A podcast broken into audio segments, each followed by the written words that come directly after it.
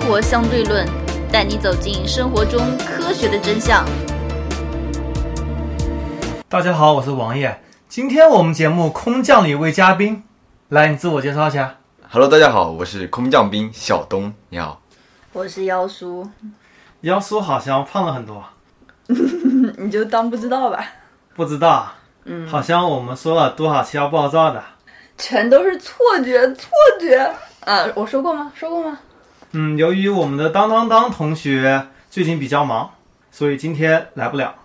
嗯，今天我们话题是装电脑，从入门到精通。从入门到放弃，对，最近很多程序员说都从入门到放弃了。那么我们今天也从入门到放弃。既然说配电脑，我问问看你们，你们都知道电脑里面有些什么东西？什么处理器啊、散热啊什么的东西，你要说呢？不知道，你怎么能不知道呢？我不知道不是很正常啊吗？首先，我们之前做过一期节目，当时说到，电力局是最牛逼的。嗯，他只要给你断电，你什么事情都做不了。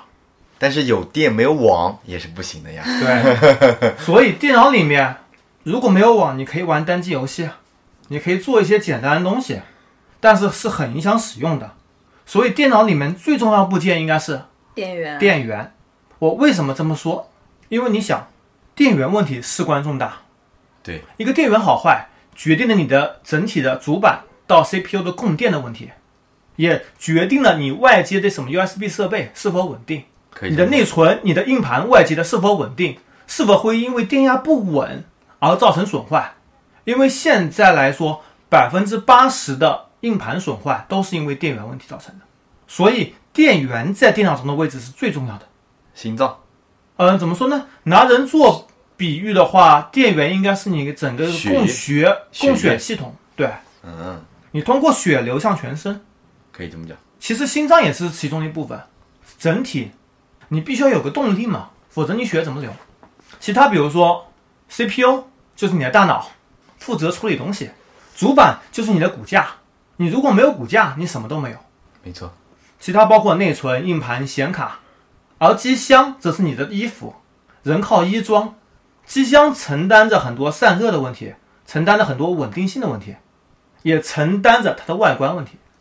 看到过一款机箱是真的很帅，那种就像打印机一样的那种造型，或者那种还有那种电啊那种，哇，那个价格很高，一千多什么两千多都很有。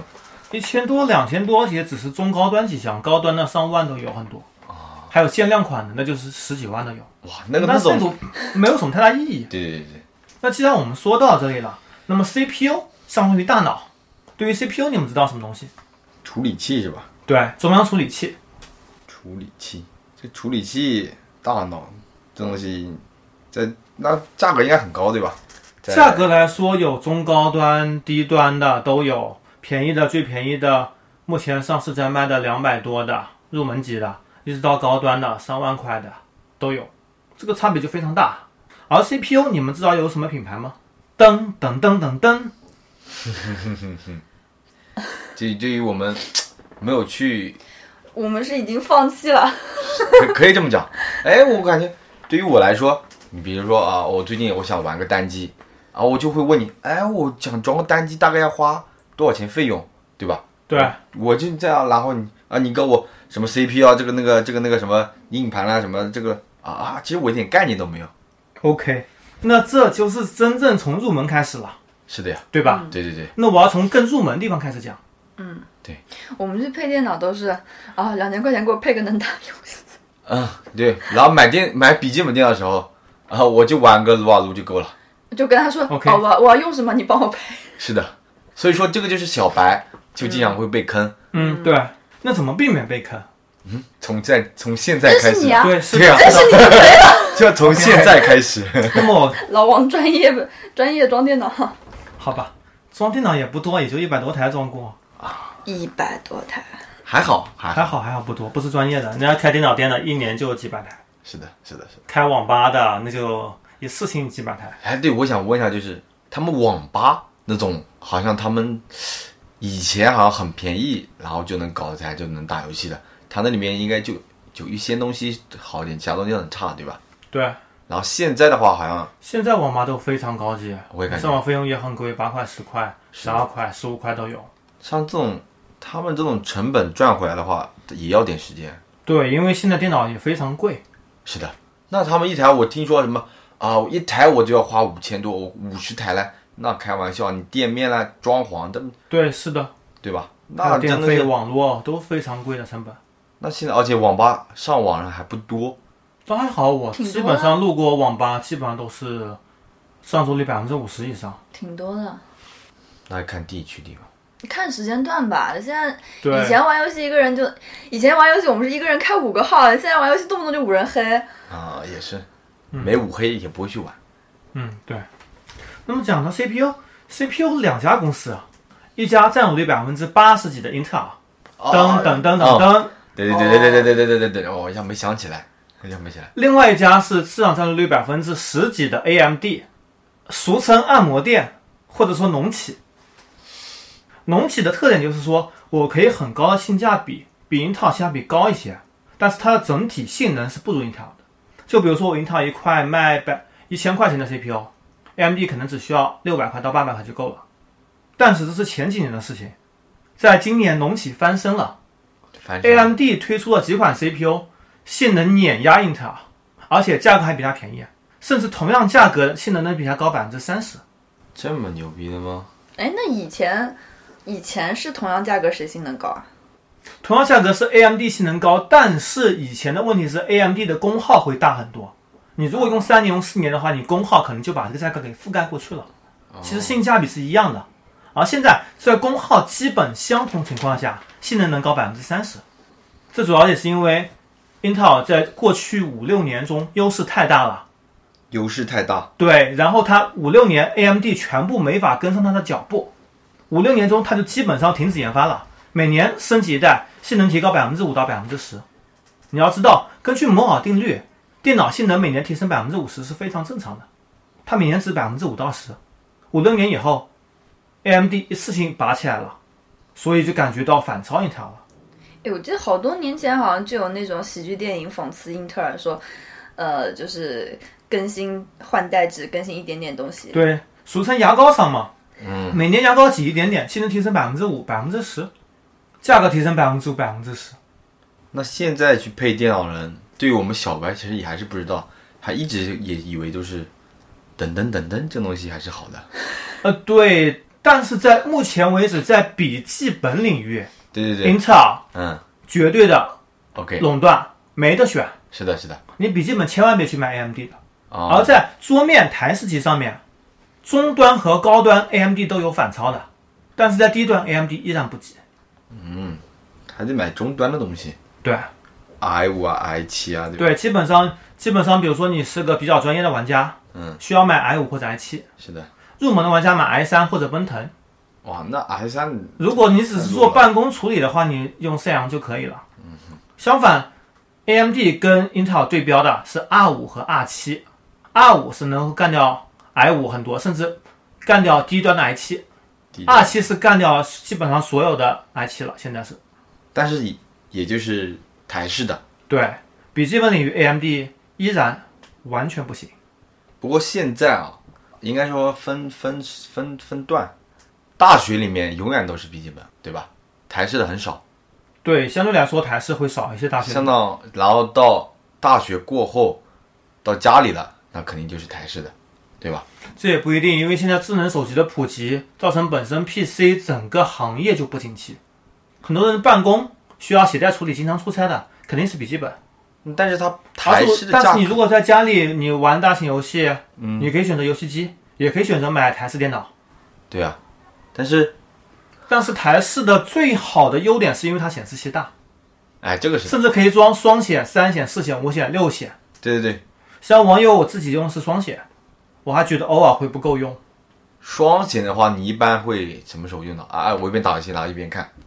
我一面看一些视频，一面做一些东西，或者我在做 Excel 表格的时候需要对照的时候，哦，对对，这非常方便。哇，那这个是真的很有用。对，啊这个是真的很有用。但双显的话，要需要接口接上就 OK 了，是吧？所以这等一下我们说到显卡的时候再进行具体的来说吧，或者说到显示器的地方。对对对，可以。那么讲到 CPU，还有一个是工艺制成的问题，因为现在还是建议买比较新的这一代的 CPU，尤其是 AMD 这代新的。如果英特尔的话，由于过去几年提升的非常小，你完全可以买两年前或者三年前的高端产品，现在价格会比较有性价比。但是对于我们买买方，对于我来说，应该不是买方，我来说，我喜欢新的东西。对，你像手机，嗯新东西会贵一些，对，但是但是其实你要的话，你新的终端的远远不如上一代的高端和旗舰，价格是差不多的，但是对于有面子的人来说，新的 永远这个没有关系啊。比如如说你英特尔，我是 i 七，我就是 i 七啊，下一代还是叫 i 七，上一代也是 i 七，再上一代还是 i 七，i 七现在已经第七代了，明年发第八代，这都是 i 七啊。而且电脑你自己用的，这跟面子可能跟手机有点区别。对对啊，这个是这个是这个是，电脑都自己用的东西，反正你自己用了什么样的东西，你就自己感觉得到，对吧？嗯，讲完 CPU，再说说看主板。嗯，主板，主板我们这来说说看四大品牌，根据市场份额，第一是华硕，嗯第二是技嘉，嗯，第三是华擎，华擎刚刚超过了微星，微星在第四。基本上现在买主板，这四个品牌以外的主板都不用看了。有些东西还是有牌子有排名的好。主板是干嘛的？主板相当于你的骨架，你上面要插内存、插硬盘、插 CPU，就杂七杂八东西全插在它上面了。对，你的骨架骨骼在这里。有些主板里面还有集成的显卡，主板负责供电，不是电源供电吗？电源接到主板上面，在主板再给 CPU 供电，再给显卡供电。嗯，所以主板就是插东西用的。主板这一块的话，怎么说？主要是我个人是华硕的脑残粉，我自己的电脑主板肯定是买华硕的。那好的跟不好的会有什么区别啊？但是华硕的低端主板阉割的非常厉害，便宜主板里面阉割的非常厉害。华硕基本上要选中端或者中高端或者高端的。那主板主板低端跟高端有什么区别啊？插的时候紧不紧？插的时候硬不硬？嗯、比如说主板里面它的接口，它有传输速率， 对对对，有更好有慢点的，有些有接口有不同。有的主板可以插八条内存，有的可以插六条，有的可以插四条，有的只能插两条。我可以插的东西的数量多少？嗯，每个的运行速度，还有供电，比如说主板有些是十项供电，嗯，它里面有十路供电方式，如果有一项出了问题，其他可以顶上。有些主板只有三项供电，你比一下，如果出现问题，出现不稳定的情况，嗯，就会有很大的区别。而我刚刚所说的，除了华硕，技嘉的主板其实占有率也非常高，因为技嘉市场占有率第二名。为什么？因为谷歌的所有服务器都是用的技嘉主板，所以造成它占有率曾经接近过，有一年接近过华硕，甚至只有百分之几的差距。这么牛逼的吗？但是现在技嘉，从我个人而言，我用了技嘉板子没有一块用过三年的。啊，等于说还是华硕用的时间稍微久一点，呃，技嘉我一共用过三块，没有一块用过三年，都是两年多换。两年多换。但是这也不一定，因为技嘉本身它在英特尔主板上面造诣还是很深的，在 AMD 主板上面可能偷工减料会严重一点。而且技嘉最近发布了它的高端品牌雕牌，logo 是一个雕，俗称的雕牌。好吧，而华硕它的高端品牌是玩家国度 ROG，基本上主板都是三四千的，做工非常扎实，用料非常好，性能也非常强大。而微星，它现在是称为什么军规，军规主板，什么意思？军队的军。啊哈，哦我懂了。军队标准的主板。但是微星这几年的确质量有下滑，而微星这几年把更多精力集中在游戏本上了，因为这东西能够赚更多的钱，所以也导致了微星它最近几年的销量、市场份额下滑。相反，华擎由于高性价比顶上去了，能够超过微星，占据第三名的位置了。其实华擎最初是由华硕投资的，华硕的子公司，后面由于华硕的内部的结构调整，华擎然后把它给剥离了。然后华擎又跟和硕一家代工厂，你可以知道和硕代工了 iPhone，iPhone 代工厂两家，一家是和硕，一家是富士康。嗯，对，富士康。华擎又是跟和硕合并了，从华硕这边独立出来。 你听懂没？没有，所以我说重 新想，不是这个讲不讲，我感觉，啊我们为什么要知道代 OK，工对厂啊对对，甭管了。所以说这个是我们就初级阶段对吧？不需要知道那么多，所以我们已经完成功的从入门到放 弃了。好吧，好吧， 好吧，对不起，我们已经放那弃就了。到此为止。那我们接着说下一个内存，嗯，内存对内存我知道啊，一个 T 啊什么啊，那个时候我买电脑的时候，五百个 G 和一个 T 在选择，呃，天好吧，这个不是内存，那是什么东西啊？那个是硬盘。对，硬盘和内存有什么区别？哎，内内存内存是什么东西？内存是高速存储芯片。我给你举个形象例子，对，形象点。你的 CPU 里面有缓存，一级缓存、二级缓存、三级缓存、内存和硬盘。假设你在烧饭，嗯，你 CPU 里面一级缓存，这个菜就是在你的锅子里面已经在烧了；二级缓存就是在砧板上面；三级缓存就是在你的呃水池里面正在洗的，而内存就在你的冰箱里面，你随时可以拿出来取的。啊而硬盘就相当于在门口的便利店或者菜场里面，你需要到很远地方才过去拿的。就是说，越接近于 CPU 的，你的办事效率越高。嗯就内存是呃 CPU 直接从内存里面拿东西的，内存相当于冰箱，已经在你家了。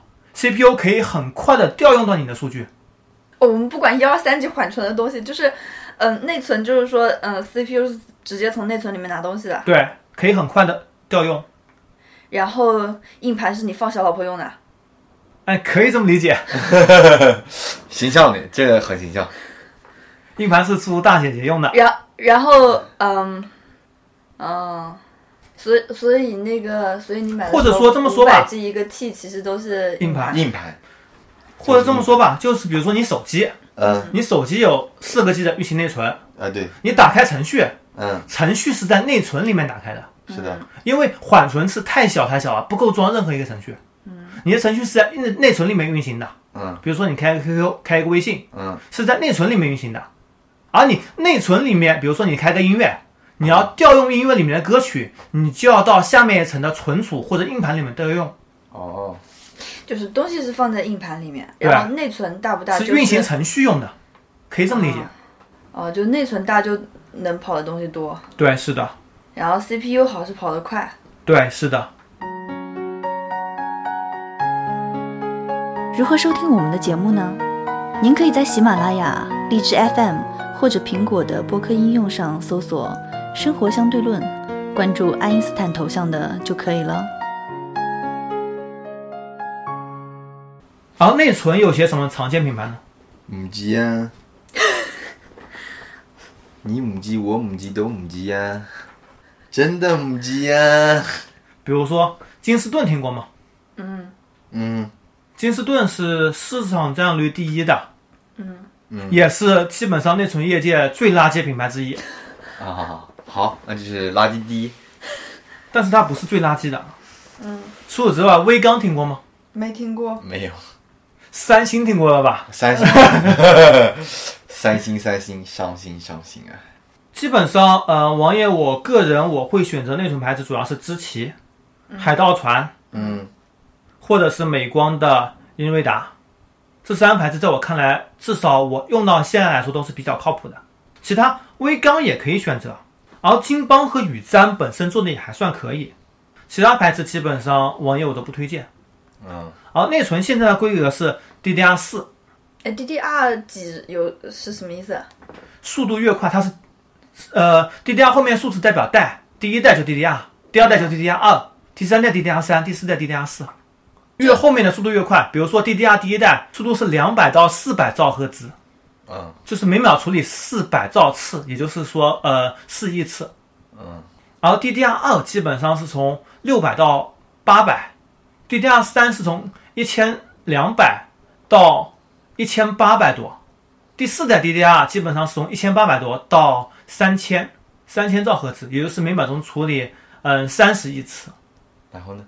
就速度嘛。第一代跟第四代基本上速度能够达到十几倍，嗯，那他们的价格应该也相差因为很多现在二和一都淘汰掉了，现在主流是三和四，啊，要看你的主板支持三就买三，支持四就买四。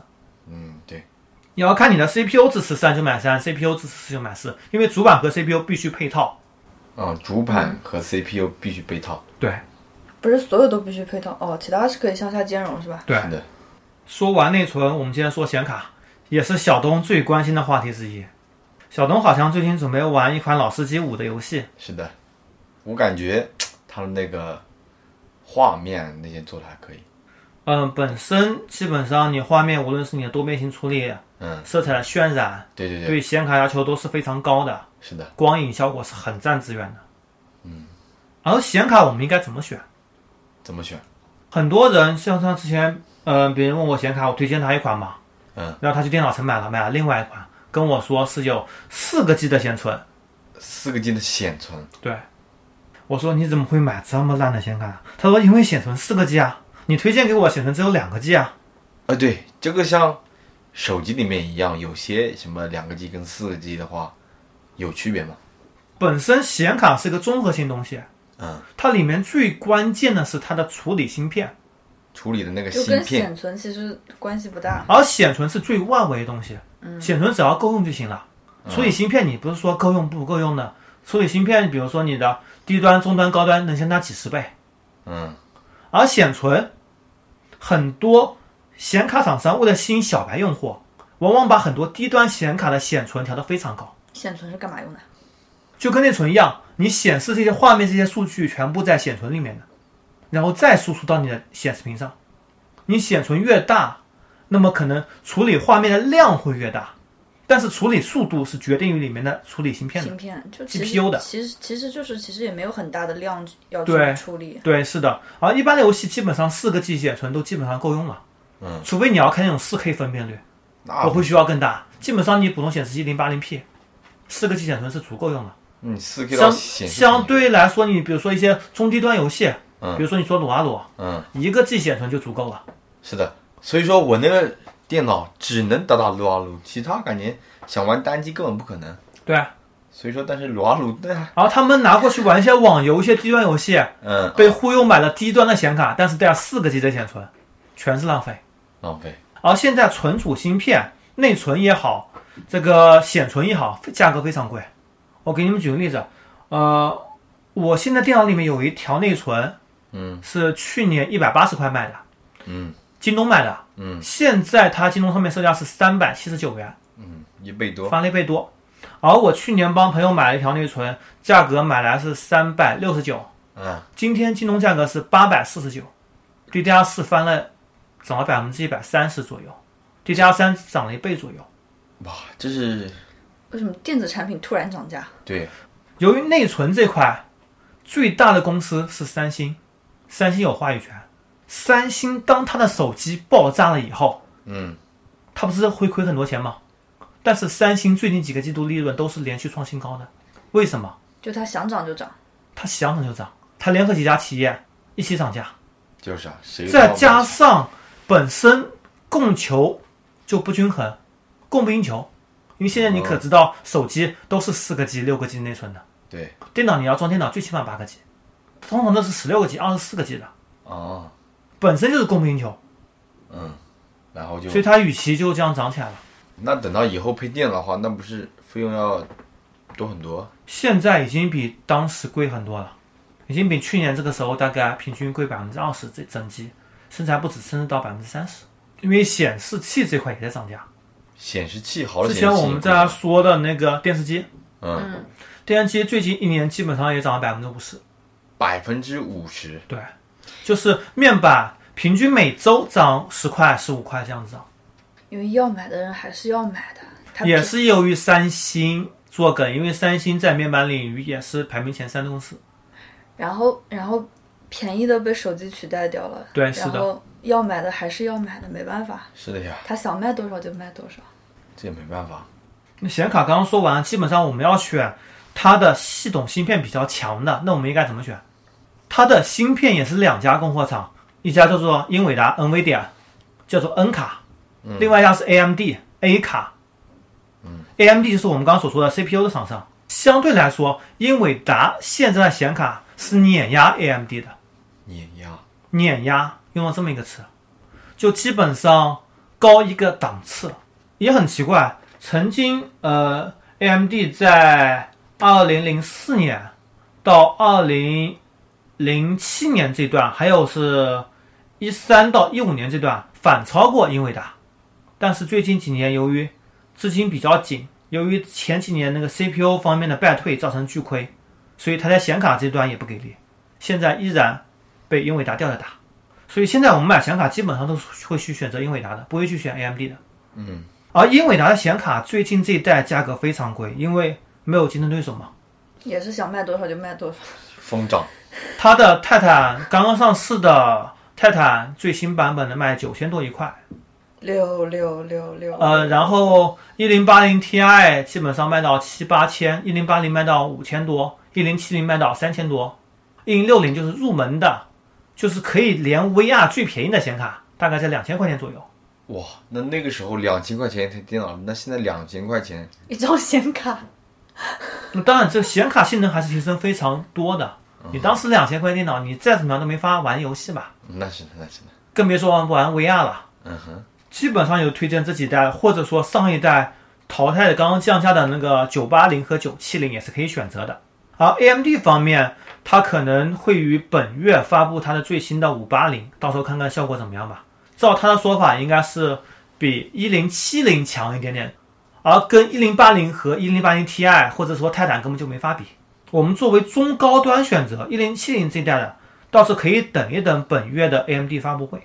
而英伟达和 AMD 只是显卡方案或者说显卡芯片的供货商，显卡也有自己的牌子，嗯，而显卡牌子比主板多太多了。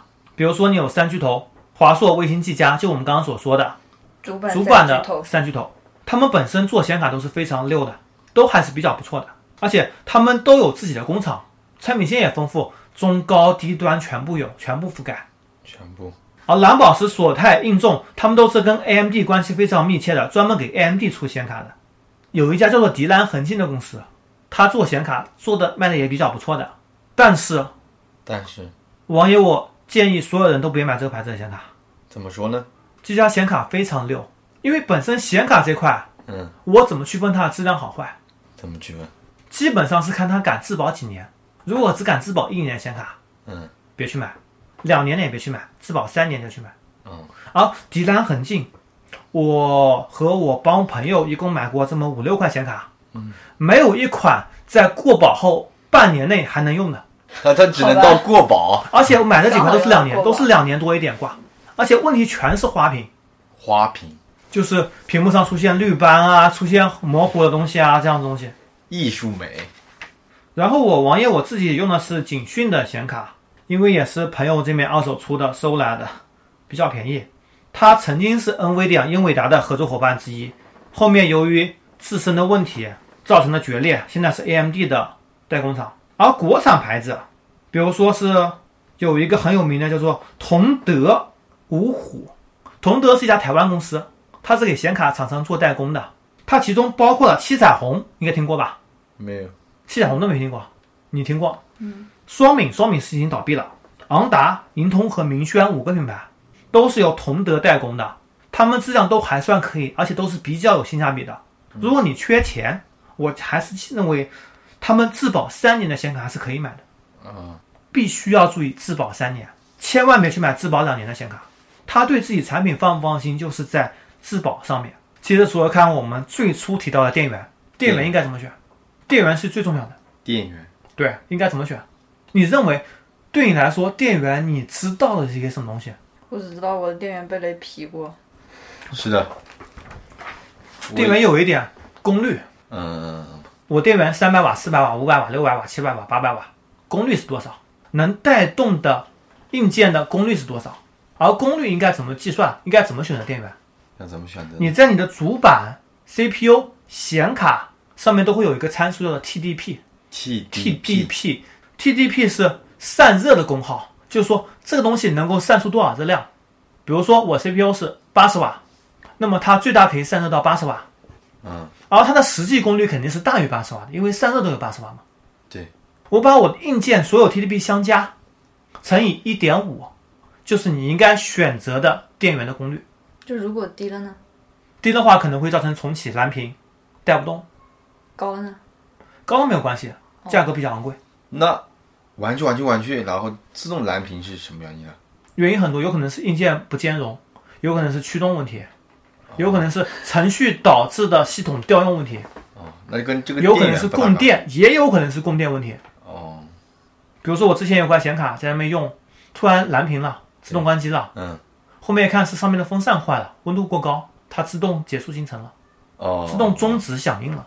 哦哦，电源除了功率以外，还有两个指标是非常重要的。第一个是电压，我们国内居民用电二百二十伏，嗯但是其实是非常非常不稳定的。你如果拿专用的仪器测，任何一个高档小区，你去测电压，可能会出现二百四十伏，可能会出现一百五十伏。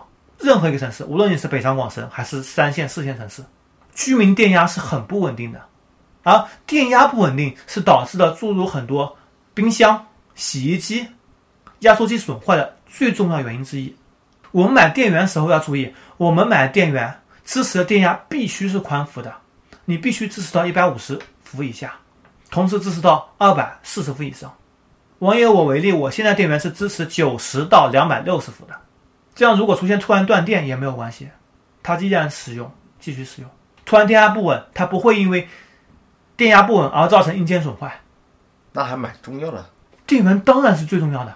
电源里面除了功率、电压，还有一个重要是功耗，因为电源把二百二十伏转化到你电脑里面，比如说这个地方是十二伏，那个地方是五伏，嗯，它每条线路不同的转换的，嗯，转换有一个转换率，如果转换率过低，你就会造成很耗电。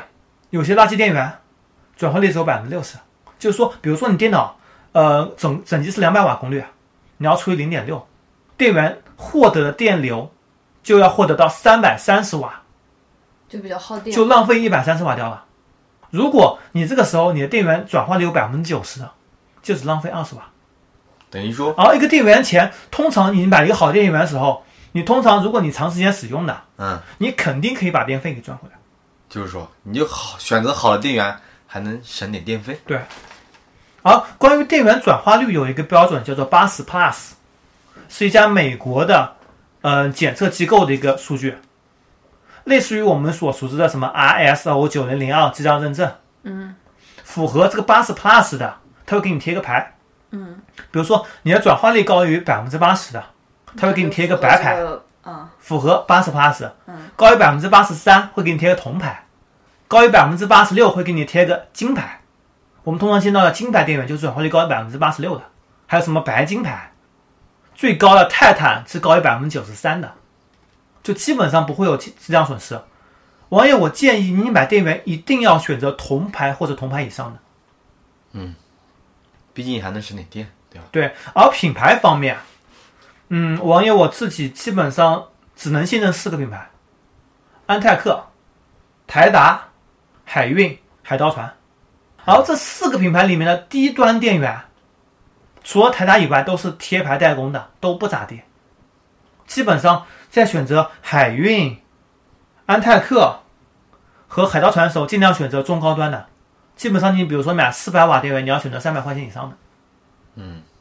然后台达的话呢就没有中标求这么高了。你基本上如果普通用的话，我推荐台达的 NX 系列，比如说 NX 三五零、NX 四五零会非常便宜，很低的价格就能配到比较高的电源，也是符合八十 plus 铜牌的电源，而本身它的价格也是比较低廉的。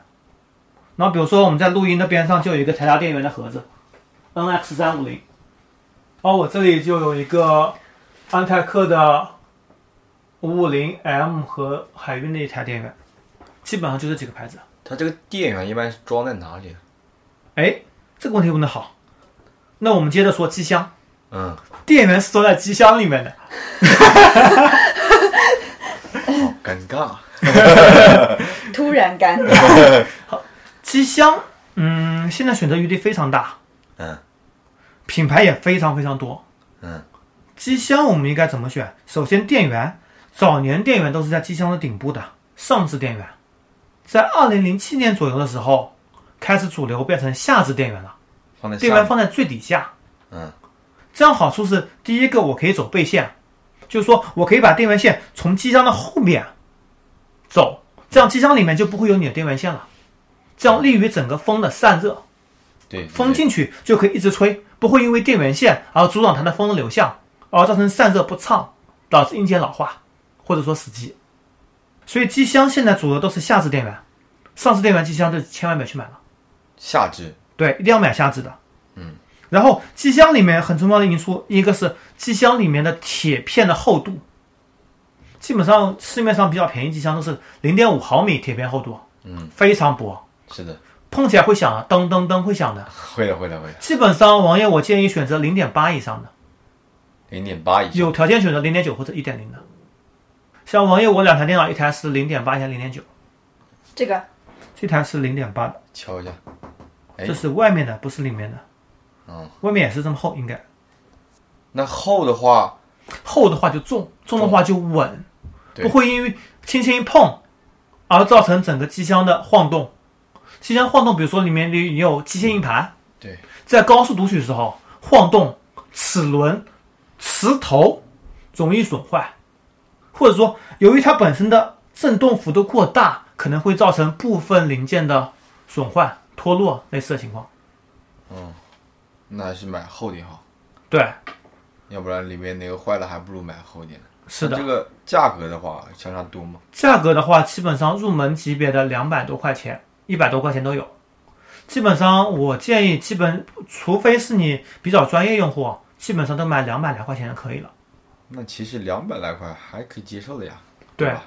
然后机箱，你看到我机箱很大，是的，机箱有尺寸，像那台机箱就非常小，其实那个应该算属于那台是小机箱，那个是正那常是正常 M A T 尺 X，寸吧那个尺寸是 M A T X 机箱，这个是全塔机箱，还有一种叫做 A T X，还有一种叫做 I T X，I T X 是最小的机箱，M 嗯 A T X 稍微大一点嗯，A T X 是标准机箱，哦，全塔就是大机箱，全塔为什么要用这么大的机箱？因为我硬盘比较多，我里面装了六个硬盘，而且本身散热也会要求比较高。机箱越大，散热要好点。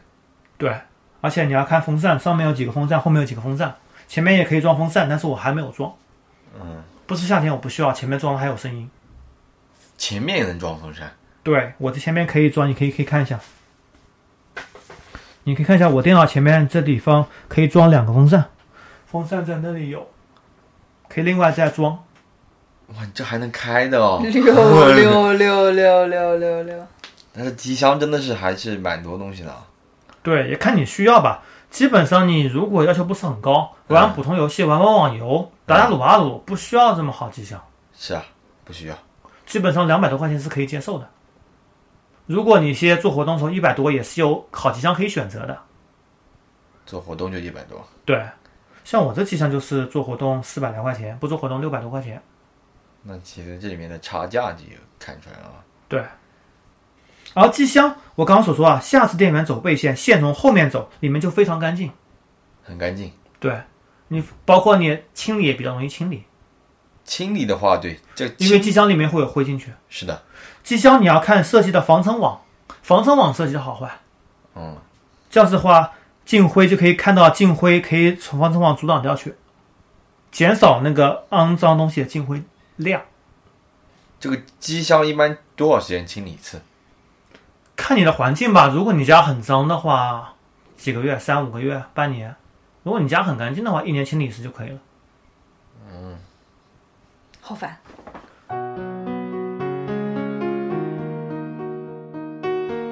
如何关注我们呢？您可以加入 QQ 群四三九九五幺七幺零，关注公众号“生活 E 相对论 ”TLR，关注网站 eduxdl 点 com。